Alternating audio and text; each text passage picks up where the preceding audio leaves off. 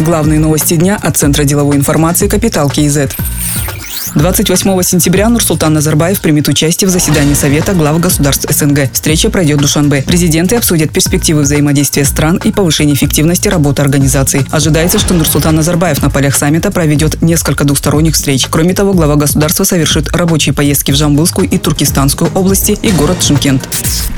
Программа развития регионов до 2020 года теперь будет государственной. Раньше она была правительственной. Министр национальной экономики Тимур Сулейменов сообщил, что в документе актуализированы задачи, целевые индикаторы, показатели и список мероприятий. В рамках госпрограммы предлагается решить такие задачи, как развитие функциональных городских районов, территорий и инфраструктуры жилищно-коммунального хозяйства. К примеру, по итогам 2019 года города обеспечат централизованным водоснабжением на 97%, села на 62%. Отметим, программа была принята в 2014 году и направлена на создание условий для развития социально-экономического потенциала регионов.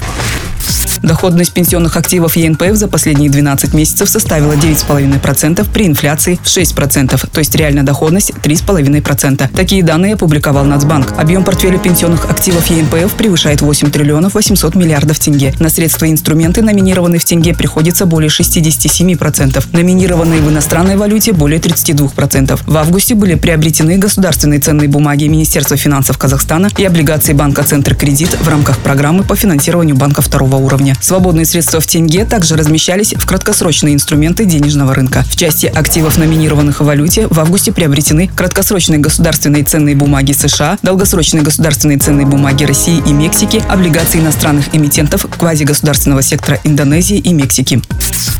Минсельхоз Казахстана заявил, что в стране будет создано не менее 20 цифровых и 4 тысяч продвинутых ферм. Вся их работа будет автоматизирована на 100%. Планируется использовать примеры Канады, Турции, Австралии, Германии, США. Речь идет об опыте по выдаче онлайн-займов, анализе и прогнозе погоды, планированию урожая, мониторинге цен. Через два года планируется запустить онлайн-консультации по предпринимательству, ведению хозяйства, агрономии, животноводству. Уже в следующем году внедрят пилотный проект по онлайн-кредитованию весенне-полевых работ. В 2021 году этот процесс будет полностью автоматизирован автоматизирован.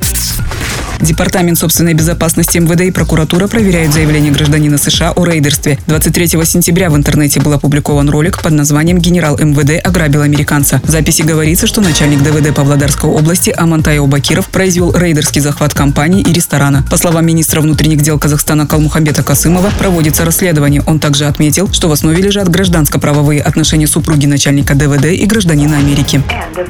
Другие новости об экономике, финансах и бизнес-истории казахстанцев читайте на Капитал Киезет.